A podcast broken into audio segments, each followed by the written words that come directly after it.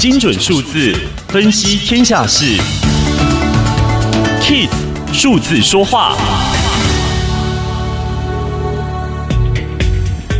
台湾房市在疫情爆发后，经过将近两年大涨，房价指数站上统计以来新高点。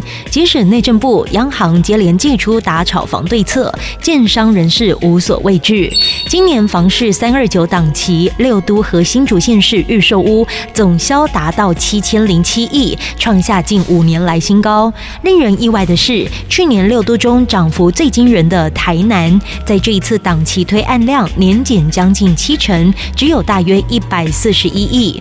受到台积电进驻消息激励的北高雄，仍是今年房市的热点。但是从新案落点可以发现，南高雄的三民、左营和盐埕才是推案主力。房市热度不衰，价量要变小都是不容易的事情。但遇上通膨、升息、打房同时到来，不论消费者或建商都更要居高思维，提早想好下一步，才有办法应对。说变就变的市场。